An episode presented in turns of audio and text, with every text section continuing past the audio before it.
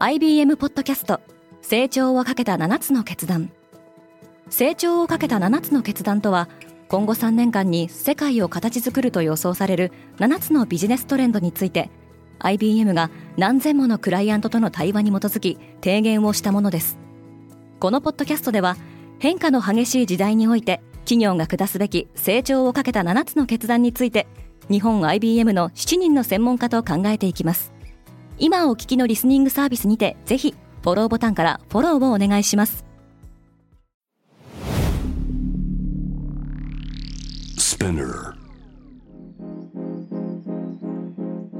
おはようございます。ケリーアンです。9月9日金曜日世界で今起きていること。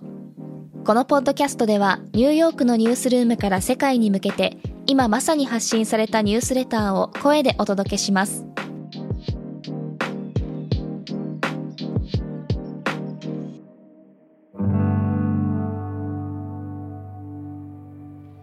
エリザベス2世が96歳で亡くなった。バッキンガム宮殿の声明によると女王はスコットランドのバルモラル城で安らかに息を引き取ったそうです。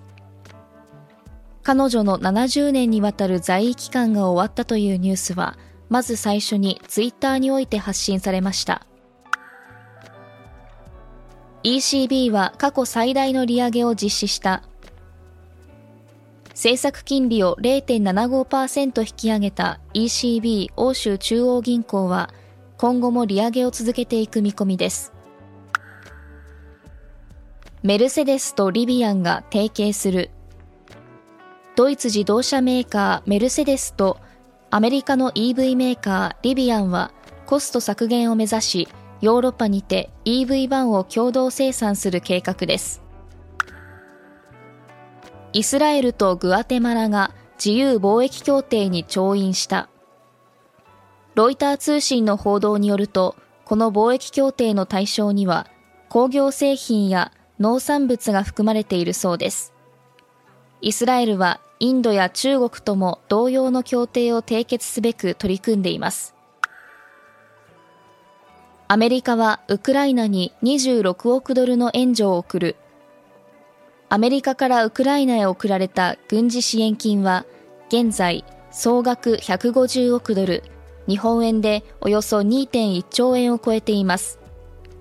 一方、ウクライナは戦時下の経済が第2四半期に37%落ち込んだと報告しました。新しいマラリアワクチンが発表された。オックスフォード大学の研究者によると、このワクチンは2030年までにマラリアに関連する死亡を70%削減できる可能性があるとのことです。中国におけるテスラの自動車販売台数が3倍に。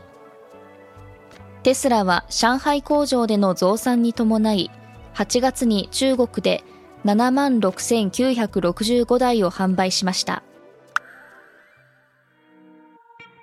今日のニュースの参照元は概要欄にまとめています。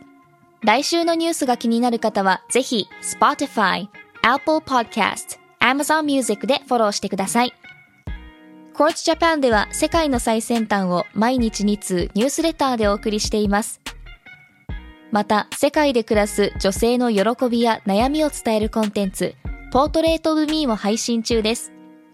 詳しくは概要欄に載せていますので、ぜひこちらも見てみてくださいね。ケリーアンでした。Have a nice weekend!